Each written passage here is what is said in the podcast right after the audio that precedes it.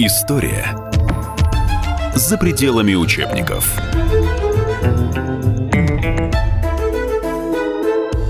На радио «Комсомольская правда» академик Александр Григорьевич Чучалин, а, вице-президент ЮНЕСКО, один из ведущих специалистов страны в области пульмонологии.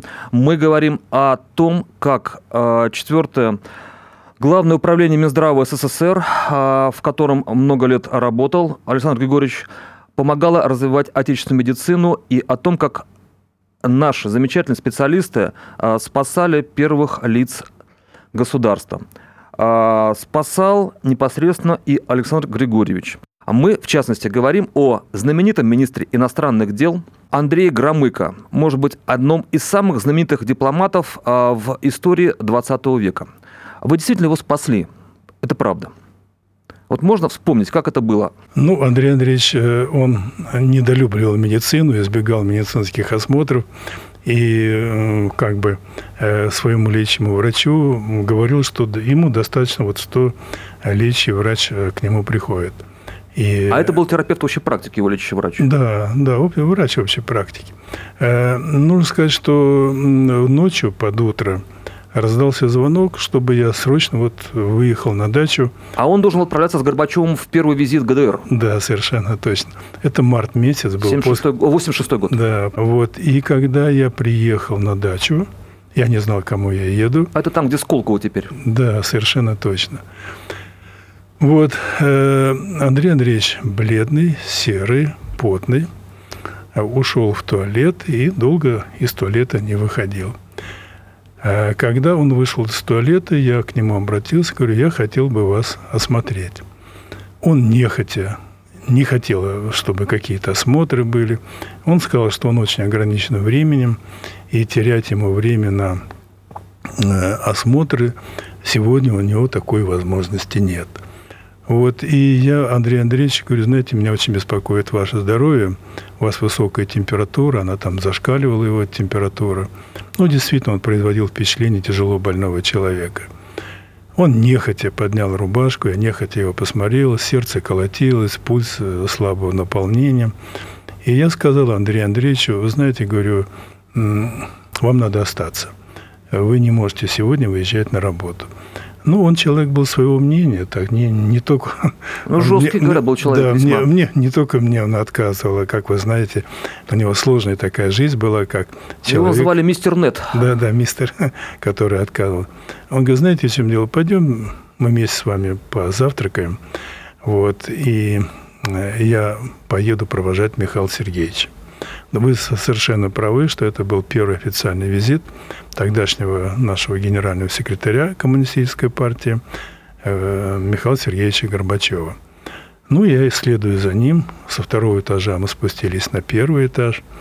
У него был такой английский стиль. Он ел э, утром овсяную кашу, выпивал полчашки кофе. Он вообще очень скромен был в виде, так я понял. Я сел напротив и наблюдаю, как его состояние резко ухудшается. У вас на глазах? Да. Он становится восковым, заострились черты лица, а ложка, она повисла. Я оббегаю стол, мне нужно было переместиться, и пока я бегу, я вижу, он потерял сознание. И когда я подбежал, он уже как бы не проявлял признаков жизни. Я его положил на пол, расстегнул его жилетку, пуговицы – ну и приступил к легочной сердечной реанимации. Э, нужно сказать, что вот эти мгновения, которые, конечно, для меня это вечность была, и вот все, что происходило, это занимало какие-то на самом-то деле секунды, но сама реанимация, дыхание рот в рот, э, массаж сердца, и я пальцем посмотрел, как пульс стал биться на сонной артерии. Он открыл глаза, Зрачок стал реагировать и спрашивает меня, что со мной произошло. Человек, который побывал в состоянии клинической смерти. Что с ним, собственно говоря, потом происходит? Как он к этому относится? Я говорю, Андрей Ильич, ну вы теперь понимаете, что вам надо ехать не в аэропорт, а в больницу. И он дал согласие. Впервые он дал согласие и подчинился врачу. Вот. А когда мы стали его обследовать, и та уже диагностическая аппаратуру, которая была в больнице на Мичуринском проспекте, мы поняли, что вот его состояние, которое я описал, было связано с расслоением аорты. То есть у него начался вот такой очень э, серьезное осложнение э, сосудистое, э, поражена аорта, аневризма аорты, и как бы начался процесс расслоения. Ну, я еще раз хочу сказать, он был предельно-предельным внутренне очень организованным человеком, и не, болезнь для него никогда не была приоритетом. Чтобы он подчинялся своих ощущениях болезни, это для него было ну, не исключено абсолютно. Ну, вы спасли человека, который э, возглавил через некоторое время Президиум Верховного Совета СССР. Фактически он был вторым лицом государства. Mm. И, может быть, одним из самых узнаваемых на тот момент после Горбачева а, с лидеров а, в мире советских. Знаете, вот это очень важная такая вещь, которую вы сейчас затрагиваете. Это как бы этический аспект.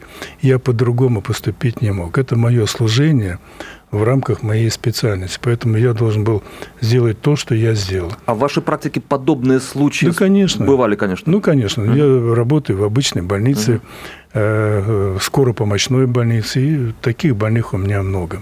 Кстати, Громыко потом когда уже э, после лечения на Мичуринском э, с вами пересекался, у вас да, была я, возможность я, я приезжал к нему э, на дачу. У нас, конечно, уже другие отношения стали. И он, другими как... глазами на вас посмотрел. Человека, вернувшегося с того света. Вот, и он, конечно, и был приветлив, и то, и все. И члены семьи, его э, супруга. То есть этот случай можно назвать счастливым, если бы не ваш профессионализм. То есть э, если говорить об экстренных случаях, пожалуй, это был самый пиковый, то, что касается членов Политбюро. Mm-hmm. А, или что-то подобное еще Вы знаете, вот э, я должен сказать, что вот Евгений Иванович сейчас, вот, когда он наладил эту систему, ведь ни один член Политбюро не умер от инфаркта миокарда. Кстати, не, да. Не умер от инсульта, да. Ну, были раковые заболевания, скажем, как у Арда Яновича Пельши. Он курил очень, злостный курильщик mm-hmm. был. Вот, умер от рака легкого. Ну, это уже ничего не сделаешь. Или там э, кто-то э, другой. Или, допустим, как Юрий Владимирович Андропов от, умер от э, почной недостаточности. Ну, это другая ситуация. Но вот программа профилактики сердечно-сосудистых заболеваний и в какой-то степени раковых заболеваний, они были люди преклонных лет. Угу. Но за этим стоит хорошая медицина, вы понимаете? И эпизод, без которого нельзя обойтись, Александр Григорьевич работал с Генеральным старем Черненко, а, к сожалению, сказать, с человеком достаточно больным, причем как раз а, у него были проблемы с легкими, то есть ваша специализация.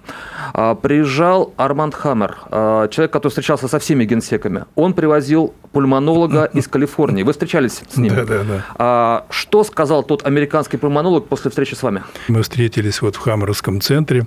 Хаммер, он немножко говорил по-русски, ломанный такой язык был. Ну, все-таки потомок иммигрантов из Одессы. Да, да, да да, И доктор из Филадельфии, э, который, э, его личный доктор, с которым он летал. А у самого Хаммера были легочные проблемы и так далее. Ну вот мы стали говорить на тему оценки здоровья. Ну, понимаете, чтобы американский врач, как это было в случае Андропова, мы проводили консилиум, это одно дело, а просто спонтанно организовать осмотр. Поэтому у нас, собственно говоря, состоялось просто обмен мнениями. Ну и ставились вопросы о применении лекарственных препаратов. Ну, мы как бы говорили на общие такие темы и так далее. Он нового-то ничего мне не мог сказать. Угу. И для него это было очень приятно, что я знаю вот те подходы, которые а он придерживается, придерживается американского общества врачей. Но не вы не просили их о помощи, не они нет, не обращались к вам нет. с тем, чтобы осмотреть Черненко? Нет, нет, нет. Угу. нет это, не было? это мы встретились вот в Хаммеровском центре угу. и пили кофе, обсуждали эту тему. А, американец, если не ошибаюсь, после этого сказал, что «а мне нечего добавить, русские да, все знают». Да, да, да. То есть у нас, ну, мы коллегиально, понимаете, здесь, собственно говоря, э, не было никаких сюрпризов. Ну, знаете, Константин Устинович был трудоголик. Он э, человек, который тоже не любил говорить о здоровье, все. Но у него была наследственная форма заболевания легких, потому что его брат, военный человек, он тоже имел приблизительно такую же болезнь. Как И у сестры тоже. Да, совершенно точно. И у сестры. И все протекало по одному и тому же сценарию. А вот такой вопрос. Если бы вы владели технологией двусторонней трансплантации легких, такую операцию вот вы консультировали, проводили в 2006 году, а, это могло бы спасти в 84-м Елена Старя? Или тогда бы никто не дал разрешения на такую операцию? Вы знаете, о чем дело? Ну, скажем, там стоял вопрос о трансплантации почек у Андропова, да? Ну, в целом, как бы отказались. Люди преклонных лет предельно-предельно редко им делают трансплантацию. Такие операбельные, неоперабельные, в общем. Да, сама как бы проблема не в технике трансплантации, а, а пост... что организм не справится? Да, посттрансплантационный период из-за слабых мышц, из-за слабой работы диафрагмы, из-за костных изменений. Для них это, откровенно говоря, мучительный такой период, и мы всегда смотрим на возрастной цен. Вот в нашей когорте тех, кому мы сделали трансплантации, у нас только один больной, которому около 60 лет.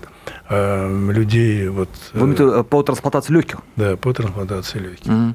Этот человек не связан с э, руководством страны? Да, да. Не связан? Конечно, конечно. А, я благодарю э, Александра Григорьевича Чучалина, академик Российской Академии Наук, вице-президента ЮНЕСКО, одного из ведущих пульмонологов нашей страны, за визит на радио «Комсомольская правда». Спасибо.